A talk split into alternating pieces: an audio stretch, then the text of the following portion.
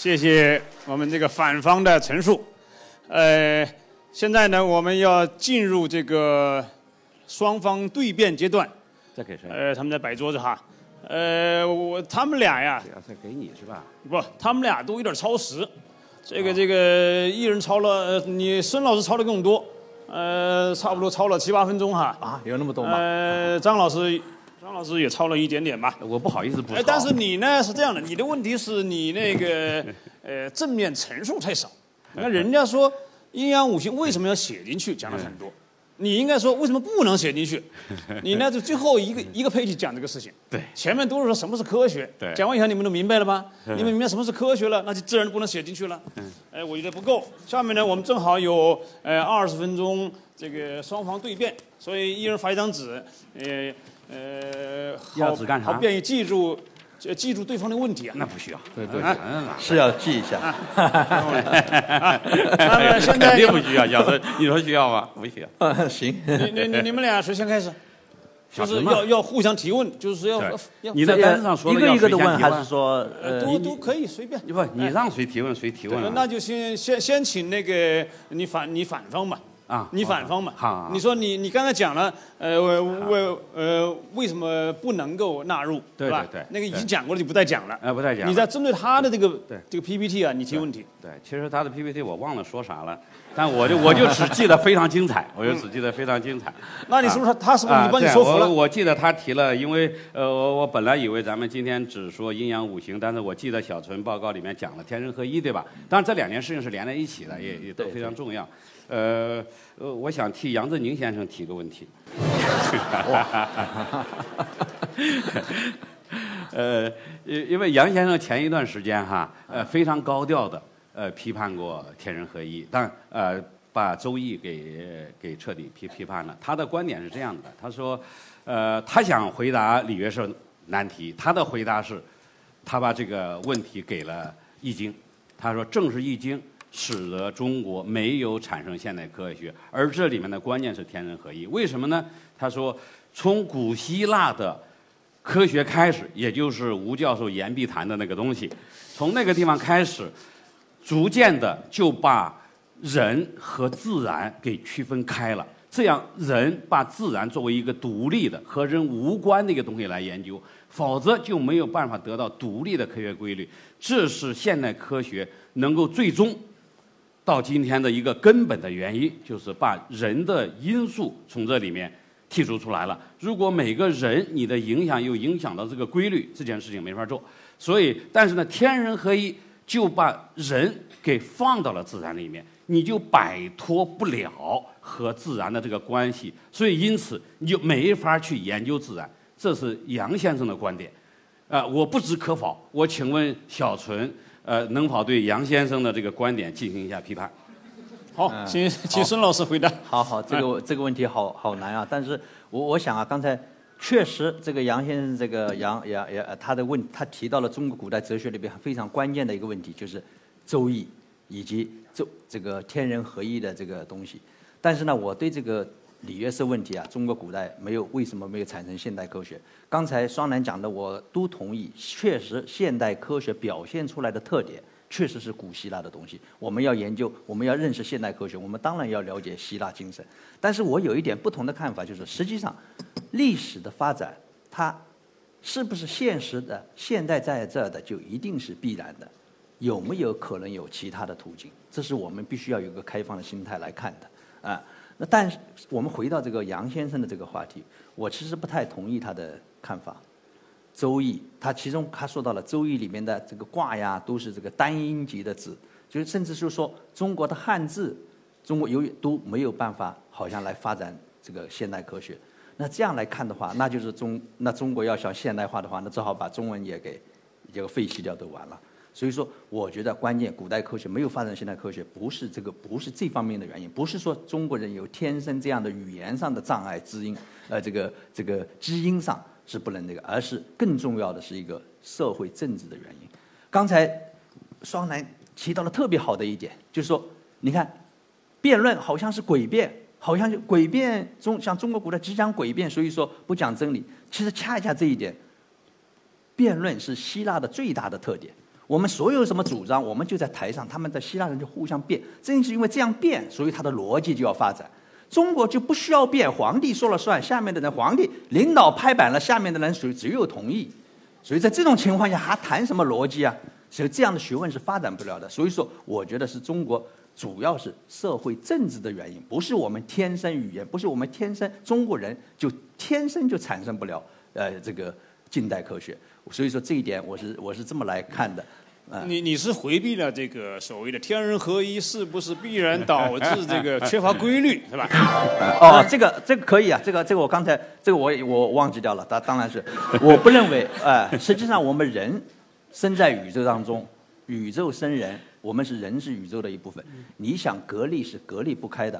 这个我觉得康德在讲科学的时候，我们认我们的认识怎么样发生，这个认识怎么可靠，始终是强调，就是说我们人和人和主观是客观，你是不能分割的啊，你是。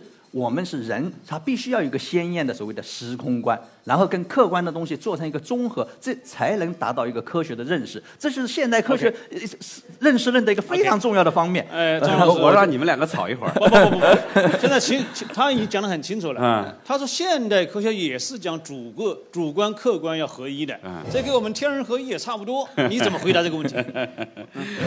你是要问我这个问题吗？呃，是啊，这个真的是要问我这个问题。这个。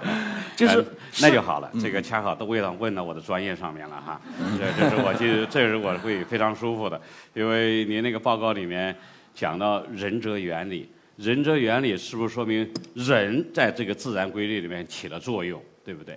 其实恰好仁哲原理说明人在这个自然规律里面起不了作用。为仁哲原理是怎么来的呢？仁原理是这样子的，就说它有一种宇宙。的演化或者起源一种学说叫做多重宇宙学说，在这个它是基于超弦理论提出来的，在这个学说里面的话呢，宇宙有无数多种十的五百次方个可能性来产生出来，那么那么那么就没法解释为什么我们这个宇宙是这样子的。那你怎么解释这件事情呢？那么他说，这其实就是非常容易的一件事情了。由于有各种各样的可能性，那我们看看我们这个宇宙的性质是什么样子的。那么把我们今天我们宇宙测量的各种参数，我们物理规律以及物理规律里面所有的常数，包括万有引力常数，所有都考察了一遍之后，发现如果这些常数不精确的取今天的这个值，那么在这个地球上，或者说就不会有这个太阳系，当然也就不会有这个地球，也就不会有我们这个人类。换句话说，在他那个模型里面的话呢，有各种各样可能的宇宙，也有各种各样可能的智慧，恰好在这个宇宙里面，适合于这种智慧存在。所以这个和你的选择是没有关系。所谓仁哲，并不是人的选择，而是说恰好在这个里面。在这个宇宙里面，我们是这样子的。那么我们能够问这个问题，也的答案就是说，那么因为我们能问这个问题，所以有这个宇宙在这。人家讲的不是人则原理，哎，他他他讲天人合一的一个例子的时候，用的人则原理，说现代科学对人则原理的应用。啊，这对天人合一的应用是仁者原理，所以其实不是。我能，嗯，我能，我能，我能，呃，对，当然这个双南教授他是搞这方面的，呃，我呢是只为从科学史的角度了解一点。其实你讲的对，当然人不可能对已经发生的宇宙做些做出选择，但是它作为一种观念、一种认识，就是相当于天人必须要合一的一种认识，它使得我们能够提一些新的问题，比如说就可以说你刚才就。微调啊，涨落啊，哎，就是有某种适合于我们人的宇宙，使得使得我们现在来看到它了。其他的同我们人没有关系，我们不知道它存在不存在。实际上，你只是一个信仰的问题，不是我们科学的内容。但是正是因为有这样的思想，虽然看起来有点荒唐，虽虽然看起来有点语义重复，恰恰可以启发我们去提出一些新的宇宙学上问题。这就是这个温伯格啊，这些惠勒这些人，还有这个呃这个霍金他们。他们的他们的论文里面都自己就说了，他我看过他一九七三年的一篇论文，就里面直接结尾的时候，他说我们这样来看的时候，仁者远离是对我们是有帮助的。他是他直接就用自己的话就是这么讲的。就是孙老师始终强调啊，这个他两个强调，一件是科学和其他的所谓的非科学因素之间总是处在互动之中，啊，这是他一个辩护策略，是的，是吧？这个你是同意的。因为没有人就没有哎科学嘛。呃，另外呢，呃他又从这个角度来讲，你要讲天人合一也可以说。哎，那另外一个策略就是实际上讲究历史性，对，就是即使在科学范围内，事情也在起变化，不断的变化，过去不科学，后面又变科学了，你怎么看这个问题？就是刚才孙老师讲了很多这个历史性的变迁，所以科学的发展的话呢，你我们总是会发现，呃，新的科学理论取代或者修改了旧的科学理论，总是这样。但是你有了正确的科学方法，就是我刚才讲的，我们有逻辑化、定量化、实证化之后，用这样的方法就能够保证我们是往正确的那个方向走。虽然说每一步我们都是把以前不太好的那个科学理论给了一些改进，或者说给一个抛弃，所以还是要回到到底什么是科学。你必须要用正确的科学方法来做啊，尽管结果是说我们是把旧的抛弃，但它不是一个随机的抛弃，它是一个系统性的往一个方向走的抛弃。在这个过程当中，人的作用当然是重要的。我我们知道，呃，叔本华说过，啊、没有所谓的呃所谓的真实，没有所谓的事实，只有意志和表象。啊、这个意思就是说，是人的作用是很重要的。是很重要的。我们认识事物是通过人来认识的，但这和天人合一没有什么关系。你的意思就是说，呃，科学的理论和科学的结果是可以变化的，但是科学的方法是不变的。科学的方法至少来讲，目前按照吴教授的说法，这个科学是个非常奇怪的一件事情，它只在希腊文化产生出来了，但是它产生之后，它却非常的健康，它用这套方法就一直发展下来了。那么当然我们可以问这个问题，其实小春刚才也讲了这件事情，那么难道就没有别的方法、别的路线产生出来科学吗？我不知道吴教授怎么回答这个问题，但是事实是没有发生这件事情。我不知道吴教授怎么说这件事情。嗯，那这就问题就来了，就是孙老师刚才用的是中国古代科学，对，他的思想方法理路。那你你你你认为中国古代是没有科学的？对，绝对没有。嗯，但是有没有整体的科学？有个别的例子，这是有的。但是作为一个系统性的思维模式，一种思想方法，在中国的古代、中国的传统思想里面是没有的。就是我自己举我自己的例子啊，举别人不好意思哈，是我自己。呃，我是呃，应该是一九八六年的时候出国的，应该说我在国内受的教育还马马虎虎啊，出国读研究生的。我出国之后和我国外的那些同学、老师们交流的时候，他们老说 “What's the science of this？” 就说你说的这个东西里面科学是什么？我就一直不明白，他说的是什么意思？我知道什么是物理，我知道什么是天文，我知道什么是化学。当他一再跟我说你要讲的这件事里面的科学是什么，我不知道是什么，因为在我从小一直到我清华大学本科生毕业，在研科学院研究生院读了硕士之后，从来没有人跟我说过什么是科学这件事情。所以我们的教育体系里面，我们的文化体系里面，向来不说什么是科学，但是我们嘴边上天天说科学，说是凡是好的东西，凡是合理的东西都是科学。但是你要问一个人什么是科学，不知道。OK，好，孙老师肯定是不同意他的观点的，对吧？呃，对 对。你你你你你你啊说说，我我还是，但是这个同你的这个研究还是有关系的。所以说，我们可能不光是这个、呃 张双楠的教授的这个观点了，涉及到科现代。我讲中国古代有科学，当然是指的古代科学，不是说现代科学。只不过呢，古代的这样的知识，我们不给它一个名词，不借用科学的名词，我们来说什么呢？我们就没办法说。我所以说，我们只要把古代用一定的概念和方法去认识自然，认识我们人，认识我们人和自然之间的关系的这样的知识，我们当然就把它叫叫做是这种科学。而这里边有很多是有合理的，它是在经验的基础上的。比如说，中国古代讲这个气啊、天人感应啊，它之间有媒介啊，它是有很多观察的。比如说，你这个屋里边弹琴，拨这根弦，同样频率的弦，它就会震动起来，这就是同同声相求啊。你在地上倒一杯水，这个水就会往湿的地方流。你看，它都是在建立在这种经验的观察的基础上，建构造了这样阴阳五行的理论，包括我们讲中医的时候，讲人体跟五行之间的关系，讲眼睛怎么跟肝联系起来，我们其实都有经验的。当你有肝的病的时候，你就黄疸啊，就有黄疸啊；你有肾虚的时候，你有怎么样，有各种各样的症状，盗汗。他这种在他的语言框架里面，他是这样来实现的。那么现在的问题是，确实现代科学的最大特点，实验、数学、逻辑。那这个东西是也是古代希腊里面有的。那我的问题就是说，当然是这个东西是不是这样的一个逻辑的必然，是不是一个历史的必然？这是我认为这是两个问题。如果你要说是历史的必然的话，为什么在希腊古希腊没有产生牛顿？为什么在古希腊没有产生开普勒？为什么要非要等到到英国某一个小岛上啊再产生？所以这里边它绝对不是一个必然的，它一定是有其他因素在其中，而这里边就有其他文明的共性。所以说，我认为现代文明当然有希腊文明是很重要的特点，有地中海文明，有希腊、巴比伦，也有印度，也有中国。它是在几千年的融汇过程中，特别是到了近代，中国你看新大陆的发现以及这个这个交流的频繁，印刷术过去以后，知识开始节律的增长的这样的一个环境之下，一种偶然的因素使得。牛产生了牛顿或这样的，所以我认为一定要在这种我们这样来看历史的时候，我们不一定要这个是这个是很有道理的。我不是讲没有，但是不一定要排斥其他文明中存在的这种可能性啊。就是这个我我理解是这样的哈。孙孙老师呢更强调一种就广义的科学概念。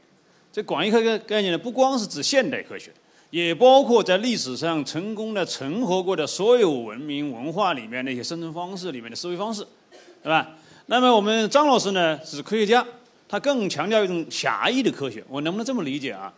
呃，你同意我的说法吗？你是持了一种狭义的科学概念，你持的是广义的科学概念。我不认为我的科学观念是狭义的，我认为我的观科学观念是正确的科学观念。也就是说，这个张老师认为自己啊，他持有一种正确的科学观念，呃，对方是不正确的，啊？那我们孙老师，你认为是你们俩的分歧是什么？呃，分析啊，就是呃，当然，我觉得我们现在来看历史，我也不是说我们是傻瓜，就一回到同古人一样穿上袍子啊什么之类的，呃，这这是不可能的。我们还是要知道，我们现在是掌握了现代科学知识的。所以在这一点上来说，我们当然看看我们看过去，不能说完全回到过去。我们当然还要站在现在的角度，但是呢，我们自己心中要有数。一定要有一个历史的这个心态，就是说要承认我们自己的东西，它本身也具有历史性。啊，所谓正确的，当然你说古人那个东西，他在现代看来不正确的，但是他在自己看来他是正确的。正是因为这样，像中国古代这个孟子，他才会有这么一个非常的自信，说啊，他说苟日月之行，如果苟求其故。呃，千岁之日志就可坐而治也，就是我，你看他是有很大的信心的。正是因为有这样的信心，像董仲舒这样的人，他才会用阴阳五行来构造这个所有的世界的怎么来解释世界，甚至构造历史的这种图景呢？所以这是他的一种自信心的表现。所以在任何时代，当他站在最前沿的时候，他都有这样的情况。我需要你回答这个问题。嗯，张老师说了，说阴阳五行不能写入科学基准，可以写入文化基准。你讲了半天什么孟子啊、董仲舒啊，那都是文化基准里面的事情。你怎么回答他这个问题？我呃，这个问题就是当然写入文化基准也是必须的，对吧？这是。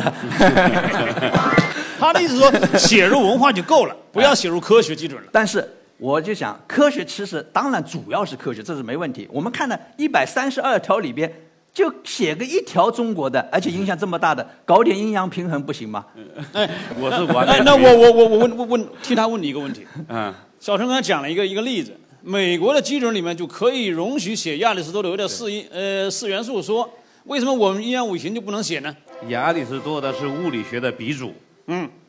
可是他是伪科学学的基本思想就是认为世界有基本的规律。是独立于人的规律，这个是从亚里士多德来的，所以物理学的鼻祖不写到里面去，写谁？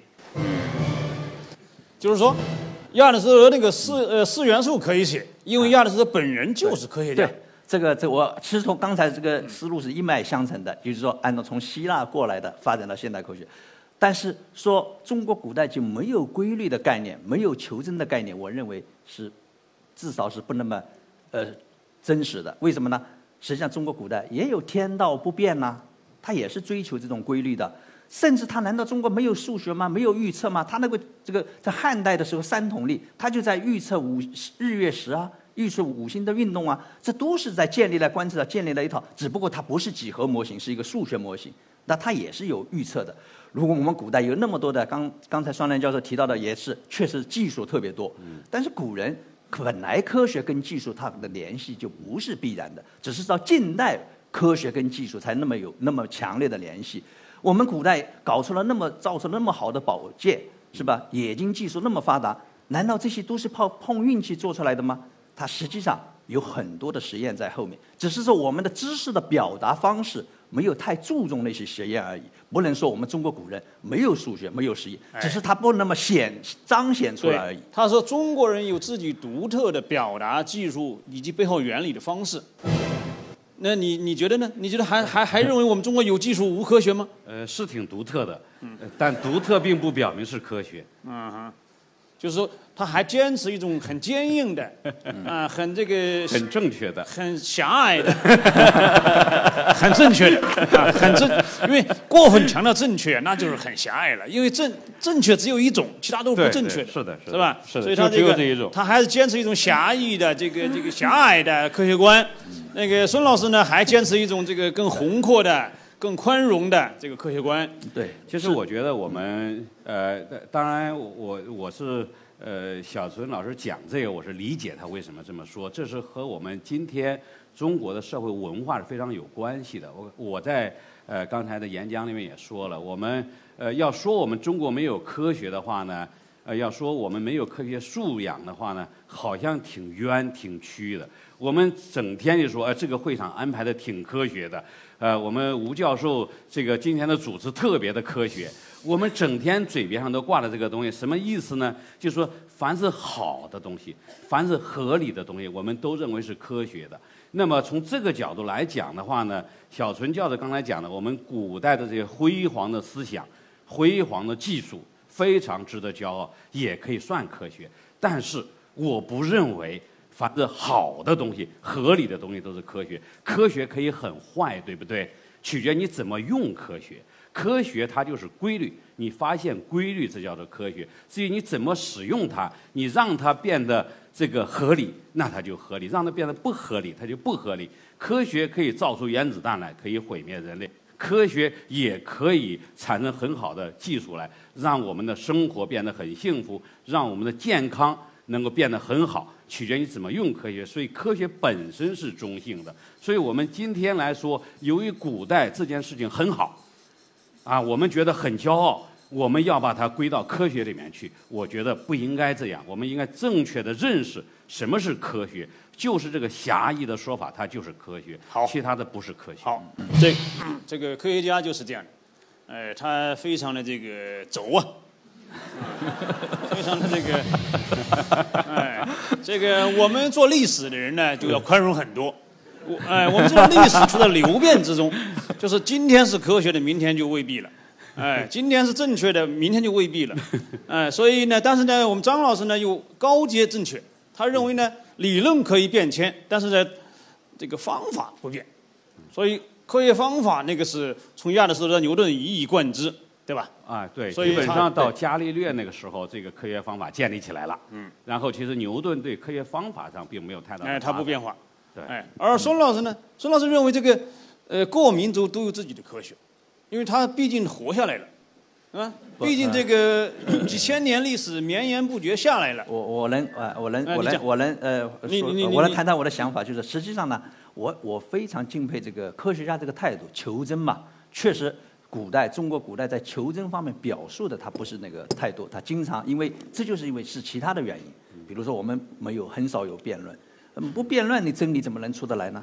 还有一些孔子说什么不立不与什么鬼力乱神，那本来就异常的现象才是我们应该关注的。确实刚才举的一些例子，呃，确实表现我们科学是要有好奇心，有要探索，但是有客观真理，有客观规律，有客观，我们是唯物主义者。不等于说我们认识它的方式是唯一的，我们对它进行表述构建的方式是唯一的，它可能有多种的语言。我们过去亚里士多德，您讲的是科学的鼻祖，但是他的理论不最后也他的也错了吗？他认为物体要有力加了以后才能飞，你射出去的箭怎么还能飞呢？那他就要有一套空气动力学的办法来，可以做无数的博士论文。按照他那样来做的话，所以可以非常复杂。但是范式一变，理论一变，变成牛顿理论，你看这个问题就迎刃而解。所以说，我们要知道，在科学当中，它绝对不是发展，不是说一个简单的累计，一个一个的积累。它有的时候会有一种飞跃，有一种革命性的范式性的变化。一旦发生这样的变化，恰恰是语言概念和这个理论的变化。所以我们要看到这种可能性。历史就是给我们提供这样的一个一种启示。很好，讲得非常好啊！这个我不仅科学的个别理论会发生变化，即使使科学成为科学的标准和方法也会发生变化，是吧？二阶变化。因此呢，你死守你退啊退守二阶不变性，恐怕也是有问题的。好，这样我们今天那个双的呃正反双方基本上这个观点都已经亮得很清楚了。我想诸位在座的呃朋友以及网上的朋友一定有很多问题要提。下面我们就呃可以现场提问了。哎，好，这位举手了，问题简呃简单明了，针对谁？我先跟张老师提个问题。提一个就行了啊。这个量子纠缠啊，超越了时空。它按照你这个逻辑，它还是科学吗？这是第一个问题。行了，就这一个一个，请坐。啊，我第二还有一个问题啊。行，请坐，请坐。量子纠缠已经超越什么时空，还是科学吗？呃，我不知道潘建伟今天是不是在看直播啊？我要说不是，他会把我掐死。当然他是，他是我们这是首先量子力学理论，在一在一开始的时候，爱因斯坦认为它不自洽。它看起来有量子纠缠，是爱因斯坦质疑量子力学理论的时候提出来，好像有。如果量子力学理论，就是这个理论是基于实验，是基于我刚才讲的科学方法、逻辑化、定量化、实证化建立起来的，那是一套科学理论。那爱因斯坦说，你这是一套科学理论。那么如果按照你这个理论，如果是自洽的话，那么就会出来有量子纠缠这样的诡异的现象。他说这样的现象违反狭义相对论，没法理解。那个也是科学，这个也是科学。当然，爱因斯坦认为我的科学比你的科学好，对不对？如果你的科学和我的科学对不上，它并不说量子力学不是科学，只是说量子这些可能哪有问题需要修改。但是实验证明量子纠缠现象是成立的，所以。在这个方面，爱因斯坦质疑量子力学没有成功，所以在这个我刚才讲的科学的这个三个呃这个要素，它的规律、它的目的、它的精神、它的方法上面，量子力学完全的符合，没有不缺一条，所以它是科学。但是我们不理解量子纠缠背后的道理是什么？为什么有量子纠缠？所以量子力学还需要发展。所以这是我的回答。好的，谢谢。呃，等会儿，呃，其他其他的再去问一个那个那个呃孙老师的，谁有孙老师的问题？那你。啊，孙老师您好，就是我想问一下，您刚才说了那个两位老师都同意阴阳五行是非常伟大的理理论，也是。对古人来说非常有意义的理论，但是我想问您，您会不会，您有没有这种感受？是阴阳理论，它只是通过个别的实证和体验的根据，再加上很多伟大的先哲他们主观的智慧，然后构架的这样一个理论，然后他们的智慧已经超越了大部分没有知识的人，所以这个理论已经伟大到完全在古代中国完全自洽，能够解释一切。不和谐的矛盾，使得它反而成为了一个桎梏，桎梏住了中国人发现问题，然后质疑问题，从而不断的改进这个。你的问题是什么？你你你的问题？我就觉得阴阳理论过于过于宏伟，或者对于古代人来说。他那个主观性或者具有诡辩色彩的正确性太强了，反而至于你的问题是什么？你不要老说你认为你认为，我就我就问老老师有没有会不会觉得阴阳理论它就是太伟大了，所以制约了它成为现代科学的可能？呃呃，你讲的是有道理的，就是说是 是这样的。呃，这个确实阴阳五行，我没说它是伟大，我是说它是古人的。范畴它影响特别大，它确实也发挥了非常好的一个作用，应用非常的广泛啊。呃，那么正是因为它为什么会出现你刚才讲的这个包罗万象而而不矛盾呢？好像这个确实同科学理论是有点不一样的，因为科学理论按照波普的理论，就是说你必须要具备可被证明证伪的可能性。如果什么事情都放到你堆到这里边来，那当然就，那这个你这个理论当然就，但就不是一个科学理论。但是我们讲的现在讲的不是说阴阳五行是同现代的科学理论是一回事，不是，而是说在我们在做科普宣传的时候，我们要了解古代曾经存在这样的方式，而且它起了很大的作用。它是它表现的不是像现代科学非常具体、非常分析到位的一个呃定量非常明确的一个，它有模糊，确实有模糊性。但是它是古人的认识方式，它是在在 fundamental very fundamental 是非常基础的这个。这种来认识事物，它当然有它的适用性，也有它的不适用性。有的时候古人把它无限的就扩大，当然就会造成迷信。所以你讲的是是对的。但是我们现在讨论的问题是，我们要理解科学这样的东西能不能讲，能不能让大家来思考，是这个问题。嗯，好的，那个我们也请网络上的朋友的问题哈，我的发到我这儿的有一个网友想想请问张老师，啊，挺好问题啊。他说：“很多人都亲身经历过中医特别管用，而阴阳五行恰恰是中医的理论基础，这难道不正说明阴阳五行具有科学性吗？”啊，中医很管用，阴阳五行又是理论基础 啊，你你回答一下。呃，中医的话呢，我们比较笼统的说了两个，一个是它的医学理论，一个是它的药方。呃，药方有些药方是有用的。那么李时珍的《本草纲目》里面很多有很多很荒唐的药方，对吧？有些所以它是一个经验。至于这个经验和阴阴阳五行理论的关系，其实它不是一个唯一的关系。你同一种病，不同的中医给你去看，给你的方子它是不一样的。所以他用它，虽然都说是用那个理论，所以给你的方子是不一样的。而即使是给你同一个方子。不同的中医给你开同一个方子，对你的效果它也是不一样的，所以这说明什么问题？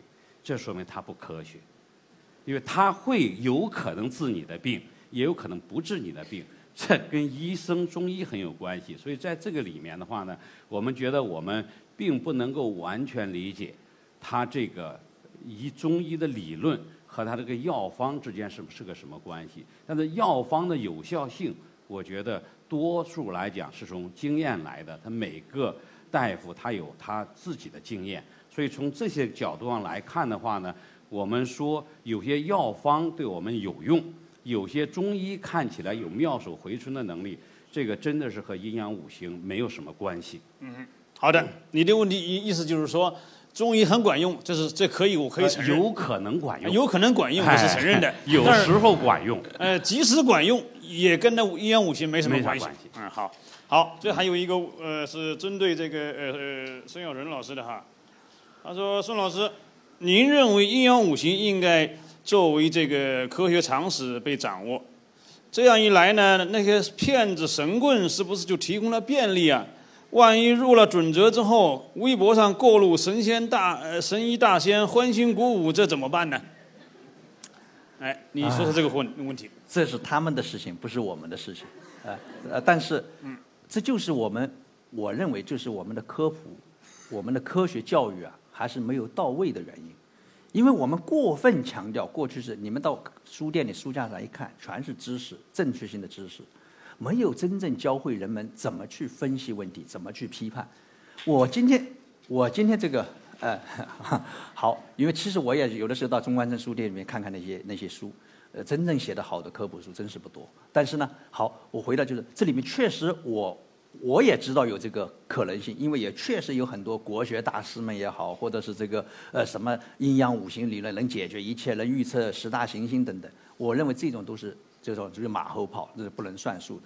呃，这个我们不能这样来看看问题。所以这个事情啊，我觉得我们要让大家来见识各种各样的观点，让他大家来解释、辩论，来这个呃，不要不要一开始就担心，好像这些公民们、这些大家就容易被误导。就这是我们这种习惯，我认为这是一个长久的一个。所以说我们科普啊，我觉得任重而道远啊，我我是这么我是这么看的。好的，嗯，呃，我们接着启动现场提问。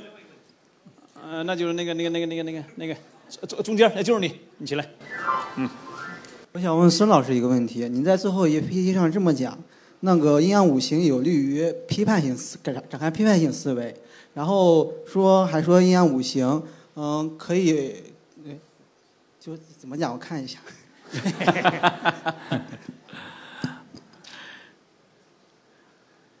你就提问就完了呗，你不那个知识背景不用介绍了，这样我们呃效率高一点。他那个可能也是从网上增来的问题，在看手机。啊，你是女朋友给你的问题？啊，哦，PPT，然后你还说十八岁以上公民具有独立思判能力，不会被误导。是，那你的潜台，我问题是，你说这两句话的潜台词是不是你觉得那个阴阳五行就不是属于现代科学的范畴？呃，是啊，它不是现代科学的范畴啊，但是它是古代科学、古代思想的范畴，这是这是要肯定的。但是它可能，它可以，我们好好的了解它，它可能启发我们对科学的新的思维。比如在现在在脑科学里边，在医学里边，很多人写文章就用什么 “in and yang of” 什么什么什么 “neural degeneration” 这样的这样的文章，那他不是在从中得到启发吗？所以说我的意思不是说阴阳五行就写进去就不会误导了，不是这个意思，而是说我们在科学传播里边要允许这样的不同的东西，而且呢，这个东西是我们在中国在讲，我们中国这么阴阳五行这么有影响的东西，而且产生了这么多的经验，刚才讲的中医的经验，我们在科普里边让大家知道，我觉得是没有坏处的，只有好处没有坏处，我是这么想的。嗯好，谢谢。呃，那个女士，哎，女士，女士，哎，那个，我觉得刚才第一位那个观众的问题很犀利，我把我这机会让给他，我想再听听他问第二个问题，好吗？啊，哦，来来，我问吴老师，他们讨论了半天啊，就是在讨论该不该进入基准的问题。那么基进入基准的东西，难道只有张老师？我是自然科学的人，我认同张老师什么是科学。但是在写了基准的时候，难道只允许写了现在按照你那个逻辑认可的科学知识和规律吗？不一定。就是我们要讨论什么是纳入基准，有意识科学的思维方法也是可以进去的。阴阳五行是一种辩证的思维方法，它也许不可以不能给你具体指导，但是这种思维方式也应该进去。所以我赞同把这个写进去，不是因为赞同它，就是现代自然科学上的自然科学。不，你的问题是给谁的？我是给这个张老师的，对还还给你的，你是主持人嘛应该引导他讨论应该讨论科学基准里面应该包含什么内容，好，这不全是知识啊。OK，行了，你的意思就是说，那个基准本身不光是知识正确，呃，方法启发性也很必要。张老师怎么回答？对，我觉得阴阳五行从思维方法上来讲，从今天我们对科学的理解来讲，它对于我们来理解科学、来发展科学研究科学都没有任何的好处。放进去只有 坏处，没有好处。因为为什么？我刚才讲了，科学的方法里面逻辑化、定量化、实证化，在这个里面，阴阳五行有逻辑化，有一点点定量化，完全没有实证化。所以，如果我们把这作为科学的思维方法，我们永远学不会正确的科学方法。所以不能放进去，坚决不能放进去。哎，这个这个张老师立场坚定，态度明确，铿锵有力。那个孙老师，你不趁机再反驳他一下？我要当然要反驳了，哎，反驳一下，反不驳一下。同现代科学是不一样，不能完全一样，但是呢，它有定量，有只是定量。那定量什么叫准确啊？对，我说有一点呃有一点点，但是这要 历史的看。实际上，我讲所有的测量，测量不可能是准确的，现代科学也是这样，因为只是你的要求不一样而已。你现在要精确到角秒的时候，那零点零一角秒呢？所以这个这个历史来看呢，永远是这样的。所以中它是有定量的。那有没有预测呢？我们的建立的这个行星运动的这个公式，它进行内插外推来预报日食，它不也是预报了？预报了不准的时候，它就要修改它的理论，这不是也是一种，也是一个古代科学里面有的这种东西嘛？所以说我我觉得不能这样绝对的来看阴阳五行，就是说完全同科学没关，还是应该。就是我们了解它，而且现在我认为，实际上现代科学，你看指数在增长，关于应用阴阳五行这种概念的，那确实在有限，在这个意义上呢，它是有现实意义的。我觉得写进去是应该写进去的。嗯，好，那个我们再看看网呃网网上，别着急啊，网上网上，网上一个人，呃，一个一个网友对张老师说：“现在我们要搞中华民族伟大复兴呢，啊，很多人朝野上下都呼唤要回归传统啊，您这么对我们传统这么不客气，这怎么弄呢？这个，嗯，你回答一下。这个我我倒是可以先回，哎，你先回答，啊这我相信咱们俩这点观点完全一致，对吧？完全一致啊。这个这我们这个东西说就知道完同全一致民族的复兴这是两码事情。对我们但是呢，我同意写进的原因不是说因为它是中国的就一定要把它写进了，好像我们就文民族就复兴了。我们真正的复兴一定要是传统和现代的结合，而且是完美的结合。这就是我们要吸取各方面的知识，现代的、过去的。近代科学的发生本来就是多民族融汇的东西，现代西方呢也在中国的文明中汲取一些科学发展的，也汲取一些启发，像阴阳这这些概念等等。难道我们在这个时候连自己中国的有一点这么东西就不可以不可以来写一写吗？西方的、中国的，我认为一并有要。这同这个复兴这个政治概念，我认为是不能把它等同起来看的。我我是从纯粹从科学的角度来看这个问题。好的，那张老师接着回答。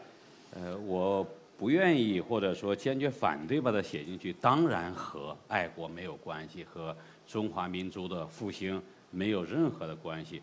反而我觉得不写进去，对我们中华民族的复兴是大有好处。写进去影响我们来学习真正的科学，影响我们学习正确的思维方式。那么，这对我们中华民族的复兴到底有什么好处？如果回归传统，抛弃西方，是我们中华民族复兴的一个唯一的途径。大家离开会场的时候，把衣服全部脱下来，把眼镜全部扔掉，我们全部光着身子出去。可我们这样回归传统，因为我们在会场里面没有一样是我们中国人的东西。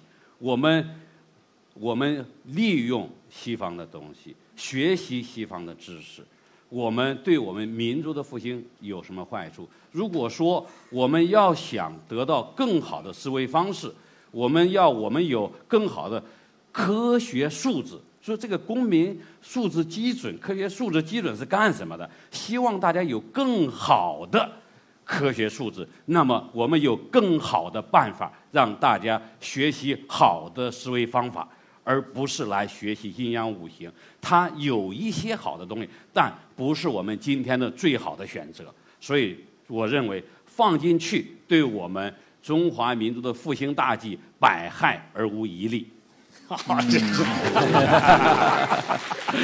好 好，我要说的绝对一好，点，我小们再来来。那位，哎，最边上那个，哎，呃，我想向那个问一下张老师，这个为官不怕事儿大，哎，是吧对对对，呃，张老师，那个刚才有一个问题您说比较模糊哈，就是关于中医的问题，我想跟您确认一下这一观点，我再提我的问题。您看过中医吗？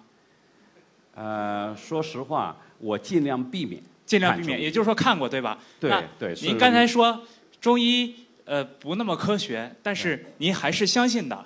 呃对吧我我我想我们今天重点讨论阴阳五行的问题。对这是这是我要提出下面的问题下面的问题再找个场合讨论。刚才说这个 量子量子纠缠是吧？对，量子纠缠，您说用现在的科学方法没有没有办法解释，但是没有，我不是说没有办法解释，我们还没还还理理解不透，对吧？对它是科学，那可不可以理解为阴阳五行是在量子力量子纠缠更上一层的不是科学？但是现在阴阳五的科学行跟科理解不了学。没有关系，两个没有关系的事不要扯在一起。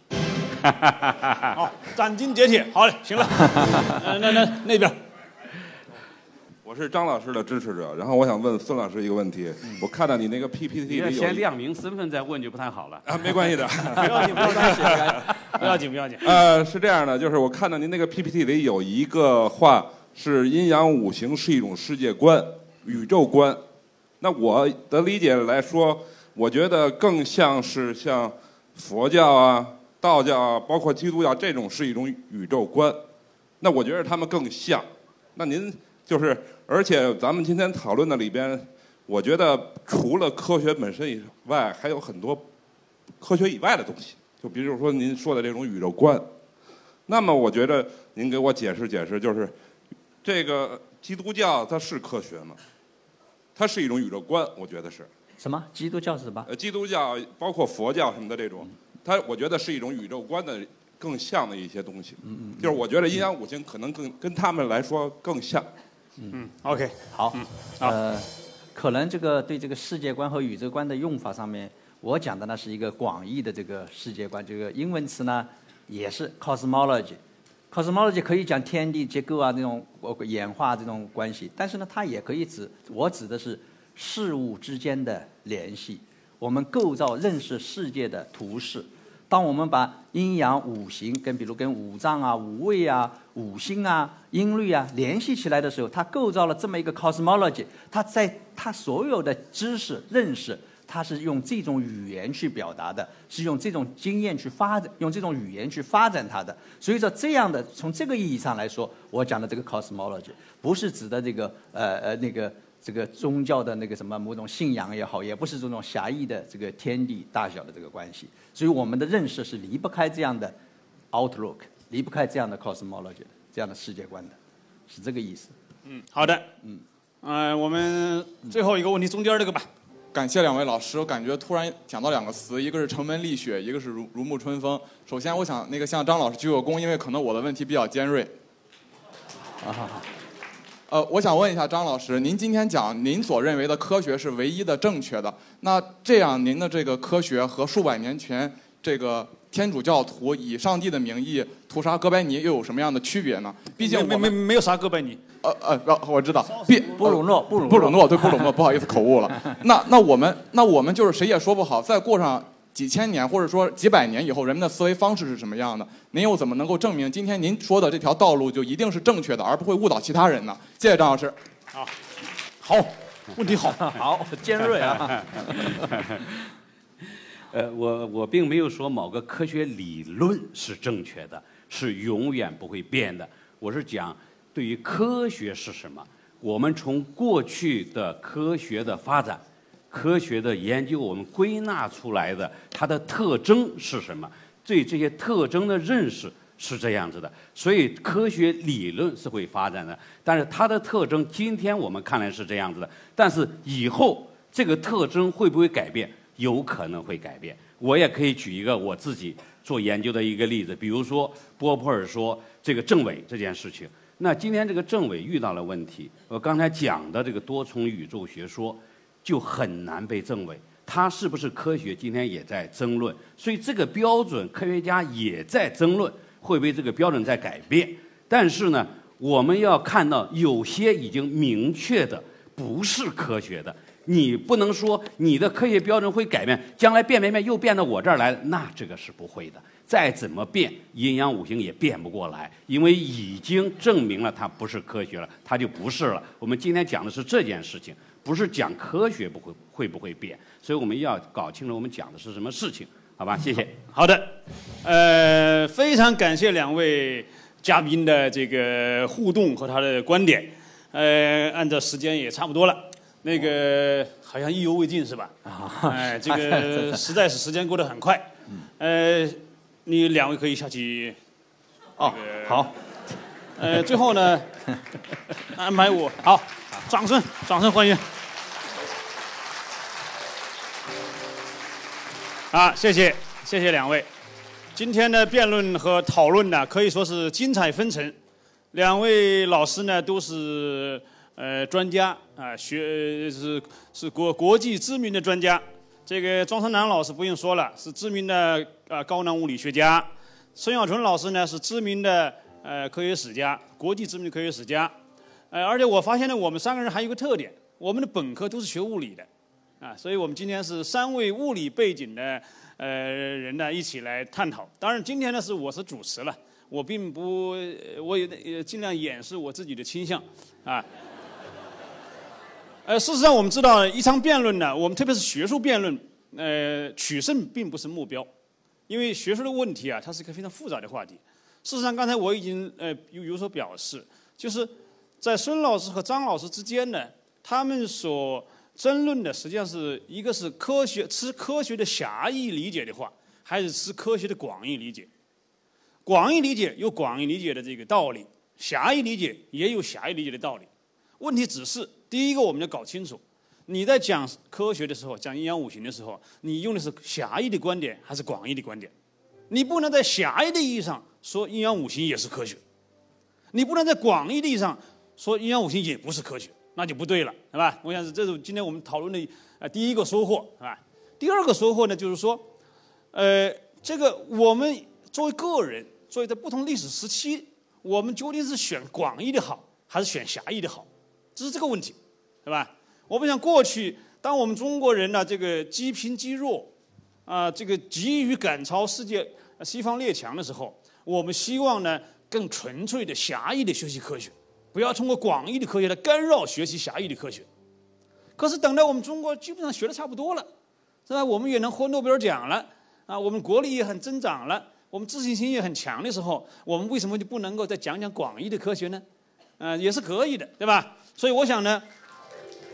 究竟持广义的观点还是持狭义的观点，可能有一个历史这个情境问题，啊，在什么时候说什么话，啊，有时候呢，在在我们中国普遍比较愚昧的时候，你还老强调广义的科学，那不是越越强调越糊涂吗？啊，在我们中国已经很不错的情况下，你还是呃呃坚持那个狭义的观点，那不就也显得我们很小气吗？问题就在于，现在我们究竟处在一个什么历史时期啊？我们究竟是很不错呢，还是很不行的时期呢？这这就难了，这就难了。所以两方的争论其实背后都反映他们对这个时代的一个看法。很多科学家痛心疾首地认为，我们中国仍然落后。啊，在这个我们这个宇宙论的历史上，八七次大变革的时候，没有我们中国人的名字。你还讲广义的科学，你这是搅浑水呀！你这是耽误我们中华民族的伟大复兴事业呀！是吧？哎，可是呢，我们现在 GDP 第二啊，那马上也眼看快第一啊，啊，我们现在出国旅游的人数现在是好好几亿呀，啊，这帮人就出去玩又回来了。我们中国要是那么差的话，怎么出去还有人回来呢？是吧？中华民族现在很不错呀，很不错的时候，我们稍微讲一讲中国古古人的思想有什么过分呢？那不过分嘛，啊，既然不过分，那我们不妨持有一点广义的科学观也可以嘛。啊，再说广义的科学观也不是全坏处嘛，啊，可以这个打开眼界啊，啊，可以帮打开思路啊，啊，顺便还弘扬一下中国祖国的民族文化呀，这不就是很好的事情吗？所以呢，我说呢，这个持广义的科学观还是持狭义的科学观，哎，都各有道理，啊，而且呢，他们背后的动机也都是很高尚和纯正的。所以今天呢，我想那个这个呃，我我本人也非常荣幸哈，呃，主持两位。呃，事实上，一位是呃科学家，呃，一位是历史学家，啊，我本人呢，其实跟这个孙小纯老师，呃，身份上更接近一点，啊，我也是一个搞科学史、科学哲学的，呃，但是呢，我的观点跟他恰好又是不一样的，啊，我更倾向于这个张老师的观点，所以说呢，我今天就是身份和观点之间呢，呃，处在一个这个这个一个一个分裂状态，呃，所以非常适合要来做主持。啊，这个主持当然，这个我这从来没有在这个这个网络上做过，第一次做主持，呃，第第第一次做没有做做做呃做的不一定好哈，呃，感谢大家，感谢在座的呃各位观众以及网络上的各位各各位网友啊，呃，这个尽管意犹未尽呢，呃，总是还是要结束的，天下没有不散的宴席，呃，最后让我们感谢网易新闻。为本次活动提供直播支持，谢谢大家。